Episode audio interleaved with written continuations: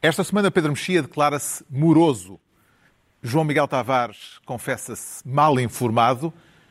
E Ricardo Araújo Pereira, esta semana à distância, sente-se anão. Está reunido o programa cujo nome estamos legalmente impedidos de dizer.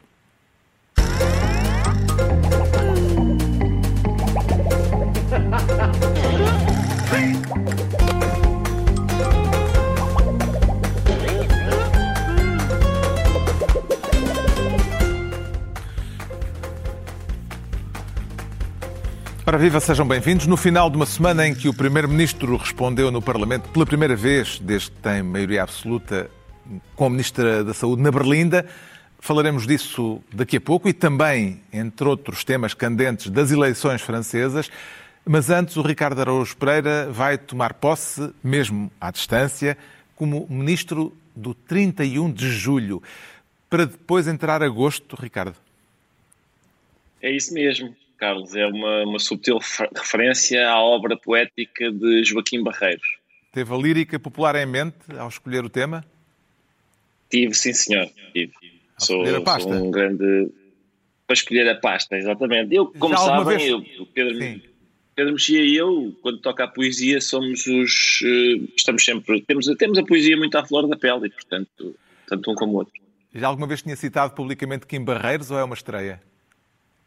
Não, eu acho que já tinha citado até neste, até neste mesmo programa. Em privado cito muitas vezes. Uh, ainda no outro dia citei o que um, julgo ser um dos seus temas mais recentes, a história, uh, enfim, triste de um pároco que quer mudar de freguesia para uh, por causa de uma paroquiana na qual está interessado e, e, portanto ele por causa disso quer ir para pároco dela.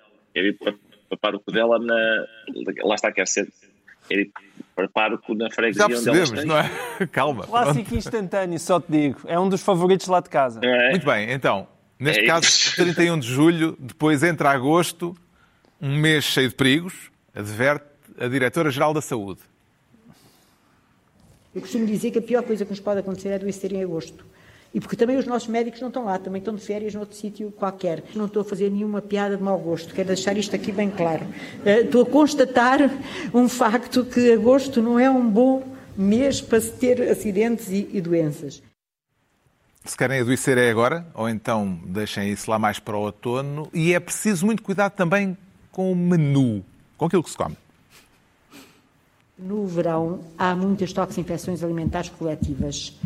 Uh, tradicionalmente em Portugal, eu vou dizer uma coisa que é absolutamente verdadeira, quando nós investigamos, uh, o grande responsável é o bacalhau à brás, porque aqueles grandes convívios, piqueniques, excursões, uma das coisas que é mais usada é o bacalhau à brás, que está pré-feito desde manhã e que depois leva uma... aquece-se, não chega a aquecer à temperatura suficiente e que leva ovos. E aqueles ovos são uma cultura para as salmonelas do melhor que há as recomendações de Graça Freitas para depois de 31 de julho. Eh, Por que é que a Diretora-Geral da Saúde, Ricardo Araújo Pereira, terá sentido necessidade de avisar que não estava a fazer uma piada de mau gosto? Também não sei, Carlos, é porque não, não, não vejo que haja razões para, para prevenir as pessoas. Eu acho tudo uh, perfeitamente normal. Aliás, há muitos anos que eu venho, mesmo em conversas com amigos, quando se fala do SNS, quais são os principais problemas, há sempre um que diz, eu acho que é a escassez de recursos, há outro que diz, eu acho que é a falta de médicos. E eu, eu lembro-me de dizer sempre, atenção ao bacalhau à brás, é, é não descurarem o bacalhau à brás. Uh, e era sempre considerado um idiota. Uh, felizmente, neste momento, a, a importância do bacalhau à brás no, no caos do SNS está a, a, ser demonstrada. Eu espero que a partir de agora especialistas em uh, saúde pública comecem a ser substituídos pela Maria de Lourdes Modesto, uh, progressivamente, uh, e que a gente finalmente possa ouvir o que interessa sobre as dificuldades do SNS. O Presidente da República, tal como a Diretora-Geral da Saúde, defende que convém que os portugueses se organizem quando quiserem adoecer. E cada qual fará um esforço para não estar doente por si mesmo e para não pressionar o cuidado da saúde dos outros. Tem sido capaz de escolher o mês em que adoece, em que precisa de cuidados de urgência, Ricardo? Com certeza, Carlos. Eu tenho feito sempre este esforço para não estar doente. É um esforço que é um esforço diário para mim. eu estou, estou à espera que já percebi que agora não é conveniente eu adoecer, mas eu gostava que os responsáveis públicos, mais do que isso, dissessem qual é a altura, que, que semana do ano é, é que indicam para, para, como mais adequada para que eu possa adoecer, para eu apontar para lá as minhas morbilidades. Uh, tenho todo o gosto em fazê-lo. Eu, oh Carlos, agora a sério, eu vou lá ver. Eu, já as pessoas só aprendem com multas, não é? Em princípio devia ser mais caro adoecer nesta altura, se, se, se as pessoas tiverem o topete de adoecer, em princípio deviam pagar a multa. Mas estas, eu, acho que isto é um teste porque quer as declarações da, da Graça Freitas, quer as do Marcelo, são declarações que indispõem. Eu acho que é, é ver se as pessoas, é testar as pessoas. Se as pessoas resistirem a isto sem se indispor e procurarem ajuda médica, em princípio começam a ficar mais resistentes. Eu, eu sugiro que no próximo Natal dos Hospitais não haja artistas musicais, vá lá só a Graça Freitas dizer, dizer acha bem? É a altura para partir uma perna, o senhor aí atrás, terceira fila. É bonito isso que fez? Só isto, durante duas horas. E, e depois, sim, eu, a minha questão é a seguinte: é quando quem, quem profere estas declarações saudável não está, não é? Parece-me. E portanto não sei se não são declarações que não são contraditórias relativamente ao facto de uh, relativamente a, a, dizerem que se deve manter a sanidade uh, nesta altura. Mas agora pode-se, ainda não é agosto?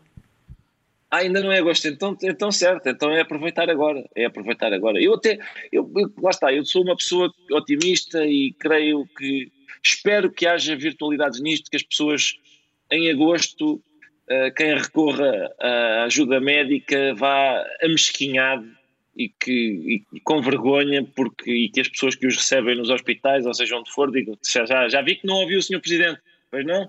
Sim senhor, pronto, entra lá para a sala de espera. Uh, pode ser que isso desencoraje as pessoas de uh, adoecerem e, e, e, pode ser, lá está, mesmo a nível mundial, um, uma solução para, para serviços nacionais de saúde de todo o mundo. A DGS desaconselha o bacalhau à brás, como ouvimos, mas talvez ainda se mantenha em vigor um outro conselho gastronómico que, lembram-se, ficou famoso. Com uma troca simbólica de uma compota que um fez ou de algo que seja aprazível. Toda a gente se lembra disto? Prefere Compota ou bacalhau à brás, João Miguel Tavares? Eu, na verdade, prefiro bacalhau à brás e sem salmonelas, de preferência, mas para suportar bem esta sequência de clipes e declarações é mesmo sais de fruto, porque não há maneira de eu digerir isto de forma nenhuma. Aliás, eu penso que é o Ricardo que Nem costuma... com sentido de humor? Não, quer dizer, eu até sou um grande apreciador de sentido de humor, mas o Ricardo costuma... Não és tu, Ricardo, costumas lembrar um, um, aquele passatempo que era e se fosse o Passos, ou e se fosse no tempo do Passos, não é? Sim, e era, e era um bom, era um bom passatempo. E se fosse o Cavaco. Ou isso fosse o Cavaco. Um, porque às vezes, quando a direita se queixa que isto na comunicação social e no espaço público, direita e esquerda, não são tratadas da mesma forma, eh, estas declarações, apesar de tudo, vêm provar isto. As declarações são altamente chocantes, sobretudo no atual Mas contexto. Marcelo também já é de esquerda? Com certeza que Marcelo é de esquerda, enquanto lá tiver, acho que o António Costa. Para mim isso parece-me absolutamente evidente, no sentido em que, em que Marcelo Rebelo de Sousa tem sido um apoio constante a António Costa. Aliás, no Expresso desta sexta-feira tratou de explicar porquê, porque ele acha que ainda não é tempo de bater nas orelhas do Sr. Primeiro-Ministro, no sentido em que só foi eleito há três meses, mas isto não é uma... A é que o Primeiro-Ministro foi legitimado com uma maioria absoluta há três meses. Certo, mas o facto do Primeiro-Ministro ter sido legitimado há três meses não significa que nos últimos meses não tenham acontecido barbaridades em Portugal, nomeadamente no Serviço Nacional de Saúde. E agora, porque essas barbaridades aconteceram, vamos escamoteá-las porque houve eleições em janeiro? Mas que sentido é que isso faz? Então, a partir de que momento é que nós nos podemos queixar? E o facto de Marcelo achar que não é a altura ainda de ter uma ação mais vigorosa em relação ao governo faz dele um presidente de esquerda? faz dele um presidente de esquerda no sentido de apoio a este governo. O problema não é ter uma ação mais vigorosa, o problema é ter uma ação vigorosa no sentido de colocar paninhos em cima do assunto, quando este governo não merece, a Ministra da Saúde não merece e o Primeiro-Ministro não merecem. Aliás, por razões que haveremos de falar a seguir. E isso, para mim, é chocante, é chocante, porque isto não é uma questão de tática, como o Marcelo veio tentar explicar ao Expresso. Não se trata de tática, trata-se de saber qual é a convicção profunda do Presidente da República diante do estado do SNS. Ora, nós tivemos grávidas à porta e crianças uh, no útero a morrerem à porta de maternidades. Isso não é uma piada. E agora virem aqui dizer que ah, o melhor mesmo é não adoecerem. Pois, com certeza, se ninguém adoecer, está resolvido o problema do, do, do Sistema Nacional de Saúde. É a das soluções. Portugueses não adoeçam e todos os problemas vão embora. Aliás, o António Costa disse que se gastava 13 mil milhões de euros anuais uh, no Serviço Nacional de Saúde. É 13 mil milhões que se poupa. Os conselhos de Graça Freitas parecem-lhe adequados, Pedro Mexia, ou mais de acordo com aquele padrão DGS que também ouvimos da compota que um fez? As duas coisas. Acho que é adequado, é adequado à turma do quarto C, claramente. É, acho que é uma diretora de turma zelosa para que os meninos se portem bem. Este tom paternalista de ter juizinho que vai da, das malas, levar malas grandes para férias, onde caiba meio litro de água, porque pode ter que se ficar 9 horas à espera nas urgências, até, a, até às doenças sexuais eh, transmissíveis, que no verão são, ocorrem mais vezes, porque é uma época propícia a, a encontros mais descontraídos, até uh, o bacalhau à brás, etc. E então, uh, é, é, o padrão compota, é, não é o padrão ouro, não é? Não é o padrão compota, que é falar para as pessoas. Eu até acho genericamente que, que o, a, a, a, luta contra, contra a pandemia foi mais positiva do que negativa, mas fomos confrontados com uma diretora-geral de saúde que não tem o perfil, o perfil não é a capacidade técnica, não é o conhecimento, não é a honorabilidade pessoal, mas não tem a postura certa para transmitir uh, mensagens de saúde pública. Eu tenho muitas saudades daquele do anterior uh, diretor-geral de saúde, o Francisco Jorge, que parecia sair de um romance do Dostoiévski, que vinha sempre dizer boa noite, 18 mugicos foram hoje assassinados em Omsk. Gostava mais disso, porque dava isto tudo isto é ligeiro. Aliás, eu encontrei na net uma lista de recomendações da DGS para 2022-23. É um documento oficial, como se prova, está escrito na minha letra, portanto é oficial. E são recomendações de saúde. E diz assim: em janeiro sobe o outeiro, fevereiro rego cheio, março marçagão de manhã inverno e à tarde verão, abril molhado anabastado, mar, uh, maio hortelão muita palha e pouco grão, junho chuvoso ano perigoso, em julho prepara o vasculho, se queres o teu homem morto dá-lhe couves em agosto, Setembro molhado, fico estragado. Outubro quente, traz o diabo no ventre. Novembro, prova o vinho e semeia o cebolinho. E em dezembro, lenha no lar e pichela a andar. Foi um momento guarda d'água. Tenham em conta isto, assim ninguém adoece. Entregamos ao Ricardo Araújo Pereira, lá longe, a pasta de Ministro do 31 de Julho. Quanto ao João Miguel Tavares, quer ser desta vez Ministro da Fartura e haja saúde. Haja saúde, parece que sim, e fartura de meios. Falou-se muito de saúde na primeira ida do Governo ao Parlamento, desde que tem maioria absoluta. O PSD pediu a admissão de Marta Temido, mas Costa, embora reconheça falhas inaceitáveis, lançou sobre a oposição uma chuva de números e segurou a Ministra. Até prova em contrário, só há uma pessoa que escolhe os membros do Governo e neste momento sou eu. E, portanto, eu assumo a responsabilidade por tudo o que fazem ou não fazem os membros do governo que eu escolhi. Desde 2016 até hoje, aumentámos em 30% o orçamento do Serviço Nacional de Saúde. Aumentámos em termos líquidos 25, quase 25 mil profissionais no Serviço Nacional de Saúde. Só nas especialidades de ginecologia e obstetrícia.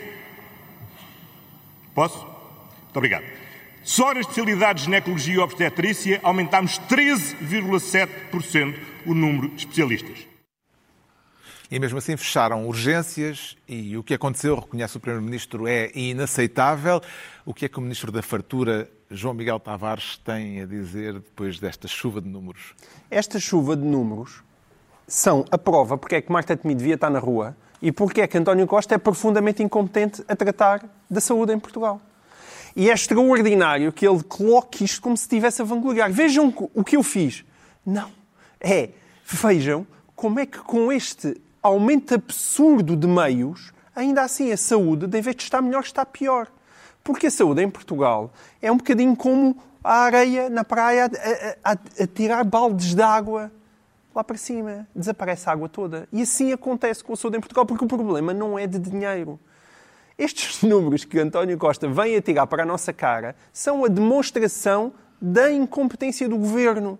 Porque não é falta de médicos, nem é falta de dinheiro. Todos os maiores especialistas, nós já falámos aqui, os principais especialistas de saúde em Portugal já disseram isso mil vezes. Não é falta de dinheiro, não é falta de médicos, é falta de qualidade de gestão. O Sistema Nacional de Saúde em Portugal chegou a um ponto tal. Desculpa, o Serviço Nacional de Saúde em Portugal chegou a um ponto tal que os médicos fugiram foram para os privados, cada vez mais há utentes a fugir, a ter seguros de saúde, que vão para os privados, e cada vez mais temos, como disse Rui Rio bem, um SNS para pobres. E esse é o resultado da paixão de, do PS e de António Costa pelo Serviço Nacional de Saúde. É um SNS para pobres, no qual se enterra rios e rios de dinheiro, que se some por péssima gestão e porque o sistema está todo esfrangalhado, tem que ser repensado de cima a baixo e para isso, de facto, é preciso aquelas mudanças estruturais da qual, das quais este senhor foge como o diabo da cruz. E isso e, e, e está à vista, está à vista e duvido muito, António Costa vai ter azar, de facto, isto não aguenta mais três ou quatro anos neste ritmo e não vai aguentar. Hum. O Primeiro-Ministro saiu mais forte ou mais fraco deste debate parlamentar em que o PSD pediu a demissão da Ministra da Saúde, Pedro Mexia? Repare que mesmo quando o Primeiro-Ministro diz que uma situação é inaceitável, o raciocínio que se aplicou agora à questão da Ministra da Saúde pode-se aplicar a qualquer questão levantada num debate. O António Costa diz, esta situação é inaceitável. O responsável sou eu. Eu tenho maioria absoluta, portanto calem-se. Não há, não, há, não há volta a sair daqui, ou seja, mesmo quando há uma assunção... Quer dizer, quando se diz é inaceitável, e se a culpa é do Ministro, demite-se o Ministro certo? Se, se, o, se um primeiro-ministro está convencido que uma situação inaceitável é culpa de um ministro, é o ministro que vai à vida.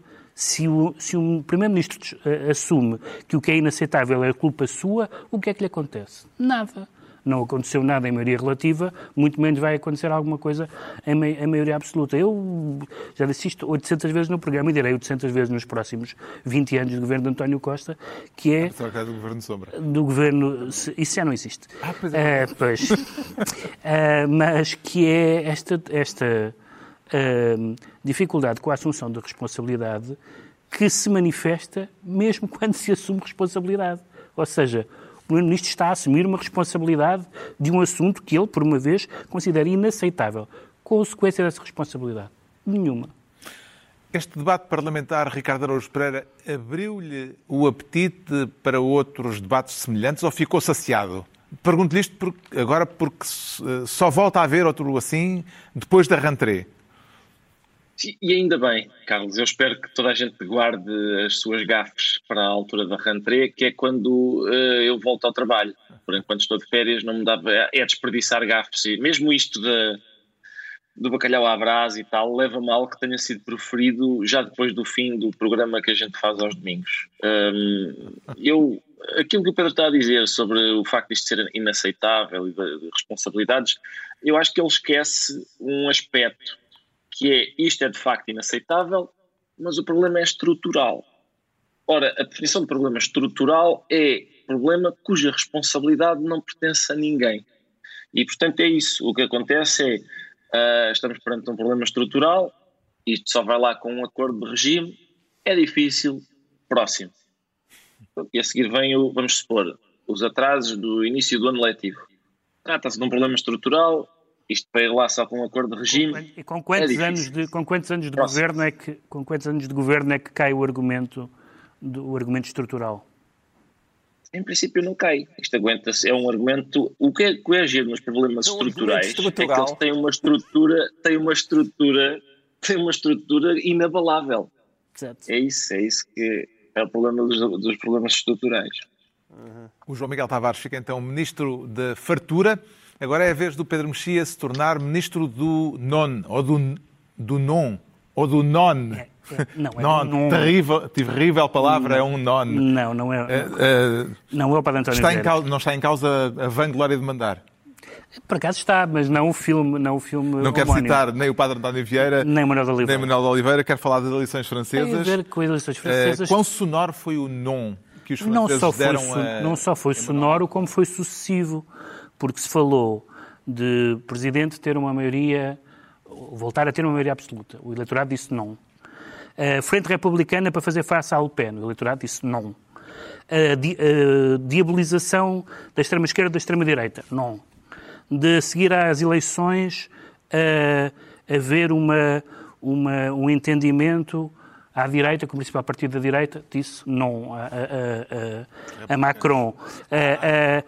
O, o facto da esquerda agora que teve um bom resultado, ter um grupo só e não os, os quatro diferentes, não. Portanto, foi sucessivamente pessoas perguntadas, as, as que votaram, que a abstenção foi altíssima, a, a- a pessoas que foram perguntadas várias coisas sobre a, sobre a situação política e responderam não a todas, o que significa que neste momento existem três blocos em França, como já sabíamos das presidenciais, sendo que os dois blocos da oposição são incomunicáveis entre si, naturalmente, a, a esquerda unida e a extrema-direita, e portanto, eh, e, portanto não, há, não há governabilidade. E então pos- aconteceu que as pessoas que não disseram não disseram je ne sais pas, porque de repente nas televisões e nos jornais franceses era a discussão se a França é ou não um regime parlamentar.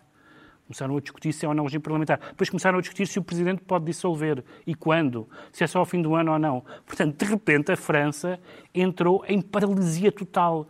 Está tudo completamente aos papéis. Dá razão aos comentadores que eh, consideram que, de facto, estamos perante um cenário de ingovernabilidade ou ainda vê alguma porta, eh, alguma solução política para Macron conseguir eu- eu acho que eh, a- a- cozinhar uma maioria Não, qualquer acho, não. acho que a solução política, porque neste momento os, os, os, os deputa- a maioria dos deputados da direita moderada são, já não são muito moderados e, portanto, não, não, não, vão querer, não vão querer fazer nenhum pacto. O que vai Pode acontecer... ir buscar, quer dizer, o, o bloco da esquerda unida não é tão unido assim. Há verdes, Sim, mas isso seria- eh, há socialistas. Mas isso seria uma traição gigantesca aos seus eleitorados, que de repente, ao fim de tantos anos, se uniram todos, socialistas, verdes, comunistas e, os, e a França Insubmissa, ah, se se uniram agora de repente. Eles já têm algumas discordâncias, mas não votarem no mesmo sentido. Ah, no que diz respeito ao, ao destino da governação do país seria estranho. O que acontece é que Podem ser pesca à linha, não é? Vai, sim, vai ser pesca à linha, seguida de bloqueio, seguida de dissolução. E isso significa uma coisa que muitas pessoas disseram, eu tenho sentimentos muito divididos sobre o Ma- Macron e o, e o macronismo, mas há uma coisa que nunca tive sentimentos divididos. Sempre tive sentimentos negativos e volto a ter, que é destruir o sistema partidário tem custos. A questão é se ele destruiu o sistema partidário ou se o sistema partidário, depois de estar- de estar destruído, Não. gerou Não. ou permitiu, propiciou Todos estes partidos a são... aparição de Macron. Não, todos estes partidos são todos estes partidos são partidos do sistema partidário, só que de repente explodiu a sua representação. Mas é o PS, é a França Insubmissa, que é, mais recente, mas corresponde à, à, à esquerda radical francesa. A Frente Nacional teve, passou de 8 para 89 deputados. Uhum. Ah, ah, O que o Carlos está a dizer é que a culpa disso não é de Macron, não é? Ou seja, Não foi o é Macron fácil. que, fez, que destruiu Aproveitou. o sistema. O sistema destruiu-se e veio o Macron ocupar o vazio. mas, mas ocupar o vazio eh, enquanto, eh, enquanto dura, cacos. mas enquanto dura o mandato da sua excelsa pessoa. Porque quando, quando acabar os dois mandatos do Macron, há alguma esperança de que aquele bloco exista ou que tenha sido um partido fundado para o eleger, para o apoiar e que se dissolve quando ele acaba. E, portanto, neste momento, isto criou uma força, uma, uma, uma dinâmica anti-Macron de todos os lados, que é totalmente incomunicável. Neste momento estão às turras por comissões e estão a discutir se, se quem, é- quem, quem é que lidera a oposição, se é o maior grupo ou se é o maior partido. E os constitucionalistas aos papéis. Quando um constitucionalista diz assim, bom, é discutível se nós somos um sistema parlamentar. É pá, então não venha às aulas, não é? Se o senhor não sabe. A extrema-direita de Le Pen ficou com o segundo maior grupo parlamentar, porque a esquerda uh, unida uh, acaba por se fragmentar em três grupos parlamentares diferentes e, portanto, o grupo de Le Pen é o segundo maior no Parlamento, passou de 8 para 89 deputados. Quem é que vê como a oposição mais contundente a Macron, Ricardo Araújo Pereira? Le Pen ou Mélenchon? Imagino que seja Mélenchon, Carlos, porque Le Pen, e sem prejuízo de Macron e Le Pen serem muito diferentes, coisa que não posso ser acusado de ignorar, tenho aqui, tenho aqui dito várias vezes que entre um e outra não, não, não teria dúvidas nenhumas como eleitor, Uh, mas uh, mesmo fazendo essa, uh, essa ressalva, eu acho que, digamos, no essencial, vamos lá, social e economicamente, uh, Le Pen não terá grandes problemas com Macron e, portanto, a resposta à pergunta é sim, olha, Mélenchon acho que olha, será a oposição olha, mais acutilante. Claro que não, doutor. Basta ver o perfil classista dos votos o eleitorado operário votou Marine Le Pen forte e feio. Sim, sim, mas isso, o eleitorado, o eleitorado é uma coisa. Depois, e o eleitorado às vezes vota independentemente dos, dos programas. Sabes que, é? sabes que, sabes que isso é um pouco, sabes que isso é um pouco paternalista, essa ideia de que o eleitorado não sabe o que quer. Hum. Não, antes pelo contrário, eu não estou a dizer que não sabe o que quer, estou a dizer que vota por razões que são diferentes do que está escrito no programa dos candidatos. Ou seja, o que eu digo sempre é que, por exemplo, quem vota cá no André Ventura, muitas vezes vota apesar do que o Ventura diz e não por causa do que o Ventura diz. Isso acontece. Ele muda o seu programa eleitoral depois de ganhar. exatamente, exatamente. Há quem já preveja novas eleições legislativas daqui por um ano. Vê em Macron, eh, João Miguel Tavares, a tentação de vir a dissolver o Parlamento daqui por uns tempos, se houver um cenário político de ingovernabilidade? Em política, fazer previsões, de um modo geral, é sempre difícil. No atual contexto, é, é pouco menos do que impossível. O, o, Pedro Mexia utilizou várias vezes nesta sua intervenção a expressão aos papéis. Eu, nos meus apontamentos, também tinha aqui um outro aos papéis, para acrescentar, que é o Banco Central Europeu também anda aos papéis. E quando se junta esta confusão política, uma guerra na Ucrânia, uma inflação galopante, as dívidas soberanas outra vez a ameaçarem por aí acima, ninguém sabe o que é que realmente vem por aí daqui a uns meses. Não se sabe. E, portanto, nestas alturas de grande instabilidade, eh, enfim, olha, para comentadores políticos, com, com eh, parece que é bom. Macron está na fase costista em que está claramente mais interessado na Europa do que no seu próprio país. Ele, neste momento, só quer ser um líder europeu para, para as grandes questões geopolíticas os, e tal. Os países andam a aborrecer os Andam a aborrecer os primeiros ministros. E fazer telefonemas para, para Vladimir Putin, Exato. regularmente. O Pedro Mexia fica assim ministro do non e não do non. Terrível palavra, um non. E estão entregues as pastas ministeriais por esta semana, desta vez com o Ricardo Araújo Pereira do outro lado do mar e com aqueles cortinados suspeitos. Também está em fuga, Ricardo? Não, até ver, não. Quer dizer, tal, talvez depois de alguma coisa que eu diga aqui Está do outro lado do mar, não. mas não é do mesmo lado do mar onde já vimos cortinados idênticos. Não é outro mar, não. Isto é, mas olha lá, mas, mas não tens um é mais... certo receio não tens um certo receio. Da última vez que vimos pessoas a falarem na televisão em frente a esses cortinados, deu azar, pá. Pois foi, não, mas eu não sou supersticioso. Não te preocupes. Não Está há... no Brasil, não é? Tem uma polémica é... brava por causa de declarações Muito de Bolsonaro brava. a propósito, a, respeito de um caso de violação. Sim, é um caso, um caso bastante trágico, deve dizer-se. Uma menina de 11 anos foi violada. Vou, vou repetir. Uma menina de 11 anos foi violada e a juíza um, impediu que a menina fizesse um aborto. Uh, e o presidente Jair Bolsonaro interveio dizendo que tinha havido aqui uma intervenção uh, desumana neste caso, que era a intervenção de, como calculam, de ativistas pró-aborto, que tinham tentado, segundo ele, seduzir a menina. E é isso, a polémica é essa. É uma menina de 11 anos que foi violada, mas não pode uh, abortar.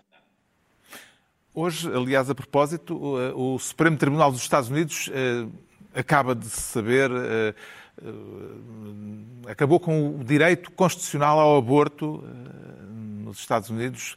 Que implicações, para além das óbvias implicações sociais, é que isto pode vir a ter? Pergunta aos três, mas pega na palavra quem entender.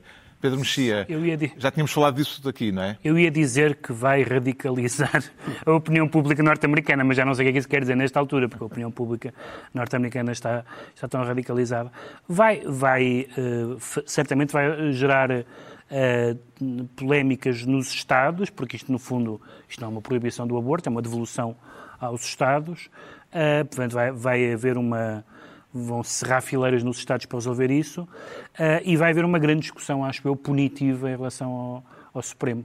Acho que claramente a tentação de que, visto que há seis juízes conservadores, o Supremo tem que ter mais membros para não ficar dependente desta maioria por mais uns bons anos. E acho que é uma altura em que a esquerda, desta vez, tem que tentar manter a cabeça fria. Claro porque eu, eu, apesar de tudo, existe uma legitimidade daqueles juízes para decidir desta maneira. E isto às vezes é um pouco esquecido. E a votação foi 6-3 e nem sequer o... Como existia para decidir a outra, mas isso é esquecido. A votação foi, de certa forma, surpreendente. Sim. Só foi surpreendente porque podia ser 5-4. Pois esperava-se que fosse... Porque o, presidente, porque o Presidente do Supremo costuma ser mais... Uh, moderado, sim. mas não foi 6 Também ainda aqui ninguém leu essa fundamentação da decisão sim, até agora. Sim é verdade que o Roe versus Wade, na maneira que existe sim, na política americana, tem. é altamente discutível. Isso sim, muitas vezes não se consegue sequer debater no meio desta gritaria. Valia a pena. Tem fragilidades não é argumentativas. Sim. argumentativas. Sim. Bom, avançamos. Eh, é a altura agora para sabermos porque é que o Ricardo Araújo Pereira se declara a não. Não temo que possa haver quem considere isso ofensivo para os anões, Ricardo Araújo Pereira? Sim, sim, bastante. E peço, aliás, aproveito para pedir desculpa. Sempre que eu. Eu sou um firme uh, crente na igualdade. Uh, e isso faz-me muitas vezes dizer a, fase, a frase ofensiva: eu acho que sou igual a ti. Uh, e, portanto, encontro-me muitas vezes na circunstância de ter que pedir desculpa às pessoas às quais estou a dizer que sou. que somos iguais. Uh, é o caso outra vez. Uh, mas Quer é, falar de uma, uma da tourada sobre... de uma trupe espanhola uh, de anões. quer falar da, da tourada, do, do, do, do, caso em si, ou da reação do ministro a essa anunciada tourada, o ministro da Cultura, que a considerou indigna ou um atentado à dignidade humana? As duas coisas, Carlos. Aquilo não é bem uma tourada, pô, não é uma. Como é que se chama aquilo? Uma bezerrada, o que é? Uma garreada. Não é bem. Não é? Sim, não é bem uma tourada. Uh, mas enfim. Uh, e depois, sim, é uma trupe de anões espanhola, não é? Um, e o, o, eu sou um firme crente, mais uma vez, uh, de que as pessoas devem poder fazer com o seu corpo o que quiserem e tentar proteger a dignidade humana das pessoas, proibindo-as de fazer o que querem, uh, parece-me um raciocínio meio que tem algum vício. Não é? Se a gente, para proteger a dignidade de alguém, tem de o proibir, não sei se esse raciocínio se aguenta. Um, e depois, em relação a, em relação às declarações do Sr. Ministro, que disse que aquilo de cómico não que, tinha nada. Aquilo de cómico não tem rigorosamente nada, na sua qualidade de humorista, hum. mas também de exegeta uh, do sentido do humor. Uh, como é que entende esta. Concorda com o Ministro? Eu, exegeta, não lhe admito. Mas, enfim, uma vez que estamos à distância, não posso fazer nada. Hoje Ajustaremos contas tudo. quando.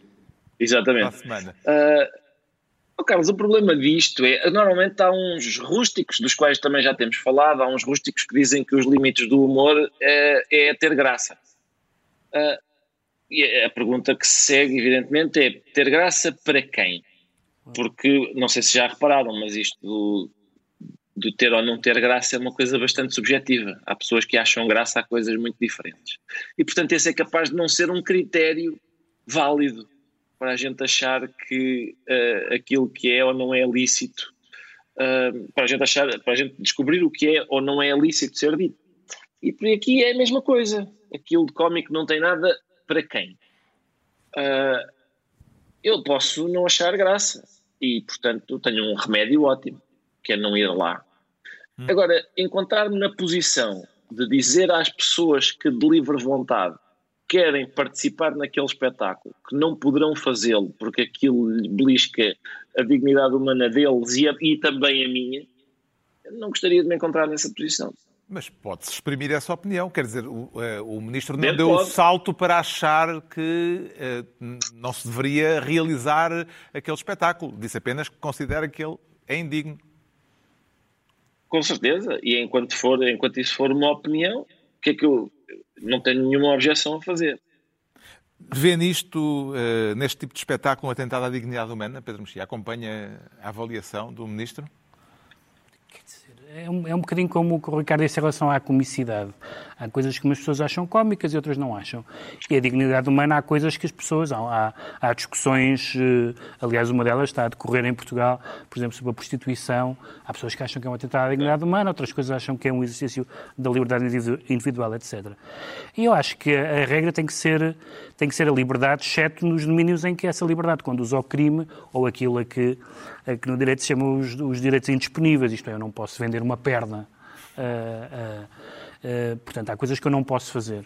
Mas no resto, agora, se a, se a regra é, se a, se a, ideia é que vamos acabar com as coisas ridículas, e o Ministro não falou em acabar, mas houve outras pessoas que falaram, se a, se a ideia é acabar com as coisas ridículas, então acabe-se com as tunas, não é? Quer dizer, antes dos anões, deviam começar pelas tunas. O João Miguel Tavares escreveu há dias eh, sobre este caso e fazia uma distinção entre este tipo de espetáculo que não considera atentatório, pelo que percebi, espero estar a interpretar bem. Muito bem. E um outro, também controverso, que consiste no lançamento de anões. Sim. Uh, onde é que está a diferença se em ambos os casos as pessoas envolvidas, os anões no caso, uh, participarem neles de livre Sim. vontade, João Miguel Tavares? Apesar de tudo é diferente. Eu dei esse exemplo porque é um exemplo curioso, porque houve um anão na década de 90 que, a cuja profissão é gastar num bar onde esses anões são, são lançados. É uma prática em bares franceses e americanos, também se faz isso na Austrália, em alguns sítios. E ele, ele protestou a dizer quando a, a localidade onde ele fazia isso hum, proibiu, ele, ele interpôs uma ação contra o Estado francês. Essa ação acabou por ir às Nações Unidas, mesmo ao Comitê dos Direitos Humanos, onde esse anão perdeu. Porquê? Com o argumento de que a dignidade humana, naquele caso, era mais importante do que a sua liberdade, do que o seu direito ao trabalho. Isto, eu trouxe esse exemplo para dizer que muitas vezes nestas coisas temos direitos fundamentais em conflito. Aliás, sei lá, durante a Covid foi muitas vezes colocado isso. Qual é que é o direito da liberdade versus o direito à saúde? Quer dizer, são direitos fundamentais em conflito. No caso uh, desse lançamento de anões, a argumentação era interessante porque recusava que houvesse sequer ali uma discriminação. Ele invocava que era discriminatório. Porquê? Porque ele disse, porque o argumento era não é discriminatório porque esta atividade só se aplica a anões. Quer dizer, não é possível agarrar em Pedro Mexia lamento. Seria difícil. E, e, fazer um lançamento de Pedro Mas Mexia. Fica o desafio. Fica o desafio para fazer um lançamento de Pedro Mexia em bares de Lisboa que ele eh, habitualmente frequenta. Não seria fácil. Portanto, isto só se aplicava a anões. No, o problema deste caso é que não é isso que se passa. Porque se tiverem adultos vestidos de palhaços andarem a, a brincar ou a provocar ou a torear, um, isso não é um problema. Portanto, só é um problema se forem anões. E esse, essa é a questão, é que parece é um olhar discriminatório sobre os anões com o argumento que os estamos a proteger. E isso é foleiro. Está esclarecido porque é que o Ricardo Araújo Pereira se declara a não. O Pedro Mexia diz sentir-se moroso. Isso é uma realidade ou um mito, Pedro Mexia? No meu caso é uma realidade, mas no caso da Justiça, no caso, no, caso, da Justiça também é uma realidade. Quer comentar é. declarações do Presidente do Supremo Tribunal de Justiça que considera falsa a ideia de que a Justiça portuguesa é demorada. Uh, os argumentos apresentados pelo juiz conselheiro Henrique Araújo convenceram-no? Pelos vistos, não. Quer dizer, ele, ele contesta a ideia de que a justiça portuguesa é demorada, mas, mas, mas admite logo a seguir que ela é demorada. O que ele contesta é de quem é a culpa. Basicamente, ele diz. Não, ele faz a distinção entre a justiça dos grandes justiça... casos mediáticos, Sim, claro, mega processos. Eu sei, eu sei. E depois a justiça o que ele, do o que ele diz, o que ele diz, o que ele diz é que a justiça é demorada por causa, esta parte é verdadeira, dos mega processos e, uh, e também dos processos do, nomeadamente a criminalidade económica, económico-financeira, onde diz ele há excesso de garantia excesso de garantias e que isso faz demorar os processos. E, portanto, a culpa não é dos tribunais, a culpa é não só dos litigantes, como é, em última análise, diz ele, uh, do Código de Processo Penal que o permite e do legislador que faz os códigos. Bom, ora, eu tenho sempre uma grande uh, dificuldade, já que estamos a falar de direito, uh, em, em que me falem de excesso de garantia sem saber do que é que estão a falar. Porque, claro que dizer que há excesso de garantia, pode haver excesso de garantias. Esse excesso de garantias chamam-se, chama-se uh, manobras dilatórias ou coisas desse género. Uh, e, de facto, se, se, se, as pessoas, por exemplo, houve casos como o caso da Casa Pia, em que houve incidentes de suspeição, etc., do, e percebia-se que a única intenção disso era atrasar os processos. Não precisas ir tão longe.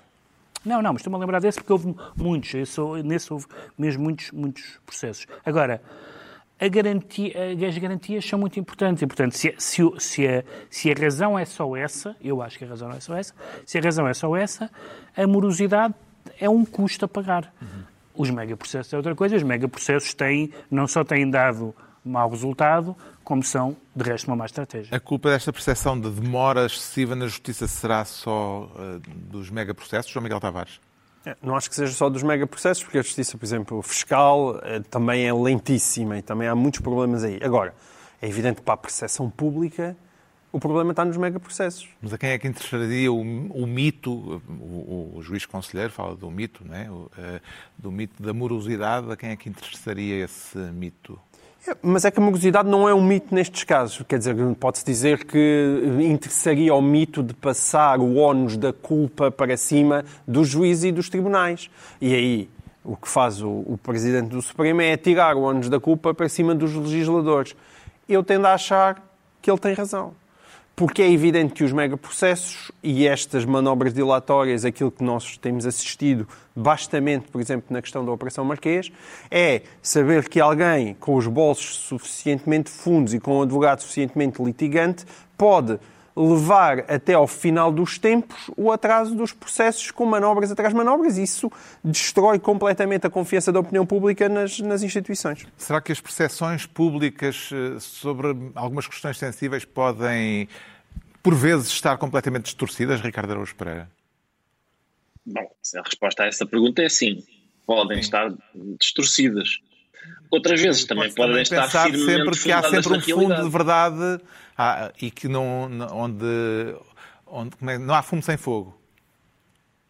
Sim, quer dizer, há outras vezes em que, em que as percepções públicas estão fundadas na realidade porque as pessoas já experimentaram. Quer dizer, eu, por exemplo, eu nunca estive envolvido num mega processo, mas já estive envolvido várias vezes em mini processos e, e, e duraram sempre muito tempo.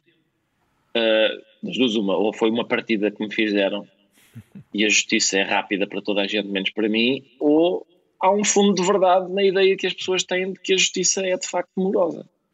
Já sabemos porque é que o Pedro Mexia se anuncia eh, moroso, agora vamos tentar eh, perceber porque é que o João Miguel Tavares se confessa mal informado e tem que ser rápido, de uma forma geral eh, ou de uma forma específica em relação a um assunto concreto? Sim, nós não temos muito tempo. Este, este tema, se calhar, demoraria um bocadinho a, a, explicar, mas posso tentar tem que ser rápido rapidamente. Era sobre a questão da varíola dos macacos, porque é uma epidemia que para a generação... se pode chamar assim?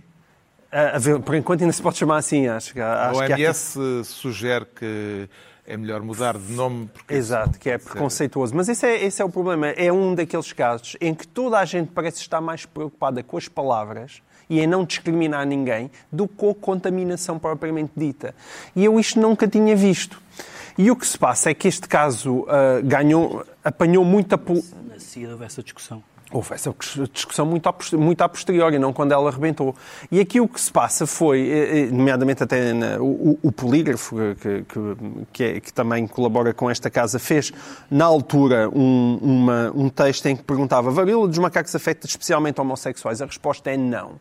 Porque isto vinha na decorrência do presidente da Sociedade Portuguesa de Virologia, que se atreveu a dizer que uh, os homossexuais eram, uh, portanto, podia ser uma epidemia dos homossexuais que se alastrasse ao resto da população. E eles vêm dizer que não, que não é uma doença que afeta especialmente os homossexuais. Não é, não é, não é.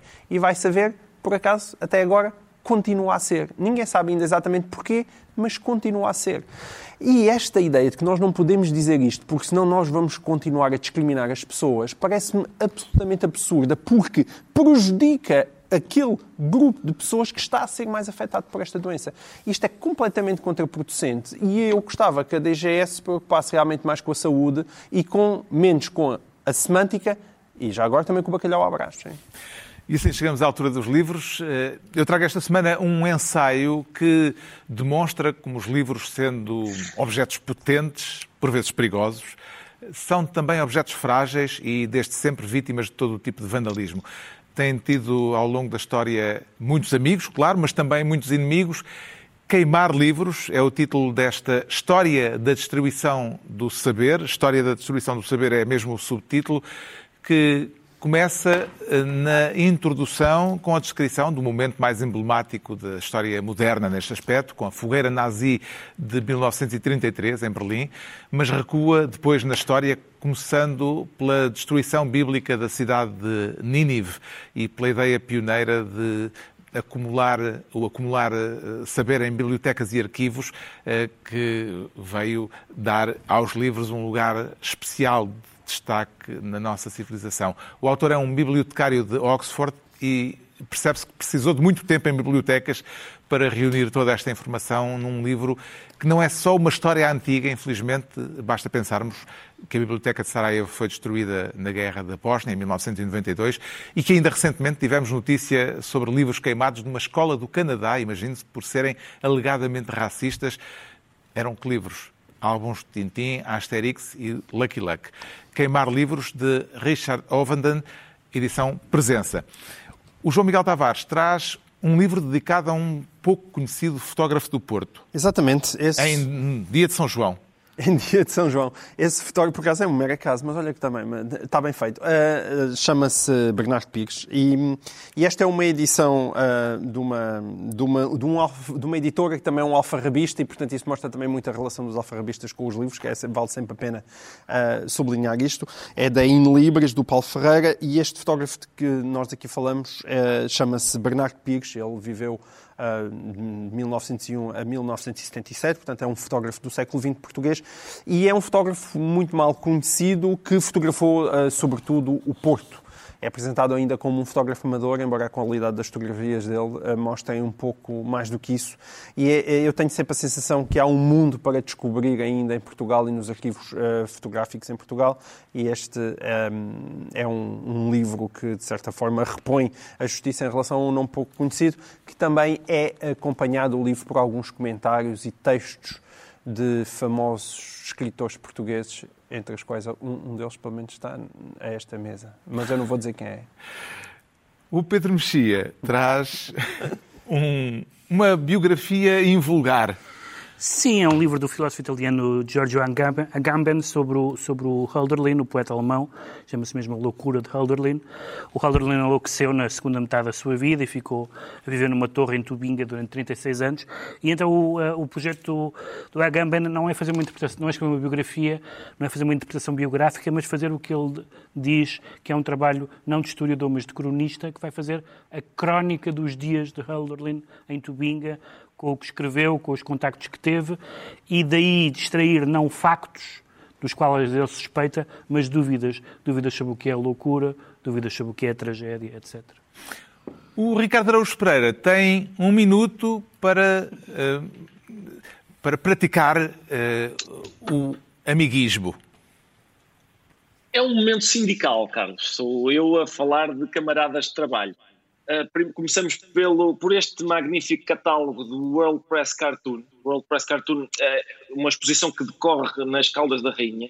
A grande alma por trás disto é o António, cartunista do Expresso, e aquilo tem sempre um catálogo impecável, como é o caso deste, com, que a gente começa a folhear o catálogo e percebe o que é que aconteceu este ano, o que é que, qual é o ambiente, o ambiente do nosso tempo. Deixem-me só, por exemplo, não sei se conseguem ver este cartoon, é bastante. É, Vê-se o senhor padre com. Uh, chupa, chupa. São, são, coisas deste tipo. Tem, tem a, a, gente fica a perceber o que, é que, o que é que aconteceu este ano, o que é, como é que é uh, o nosso tempo de uma forma bastante rápida. O minuto já é se a esgotou. vantagem dos cartoons, essa Vai- é terem esse vai- impacto. vai haver pouco segundo tempo para o amiguismo. é este. É de Joana Marques, chama-se Apontar é Feio. Joana Marques tem, tem aqui um. Ela é uma daquelas humoristas, eh, co- como, como acontece com os melhores, nenhum assunto é demasiado grande nem demasiado pequenino para ela, ela debruça-se sobre todos, não discrimina, e está a acontecer com a, com a Joana Marques uma coisa eh, que eu acho extraordinária, que é semana após semana Joana Marques vai descobrindo mais um limite do humor. É incrível a quantidade de gente que diz eh, que, que- que tem ou que se oferece para lhe dizer que ela ultrapassou mais um. Eu fico muito feliz com isso porque ainda sou do tempo em que a beata Rádio Renascença protestava contra a com- comédia, ficava ofendida com a comédia. E agora são beatos ainda maiores que ficam ofendidos com a comédia da Rádio Renascença, que é onde a Joana Marques trabalha. E assim se conclui mais para mim uma muito reunião semanal. Dois a oito dias, à mesma hora, o mesmo elenco. Pedro Mexia, João Miguel Tavares e Ricardo Araújo Pereira.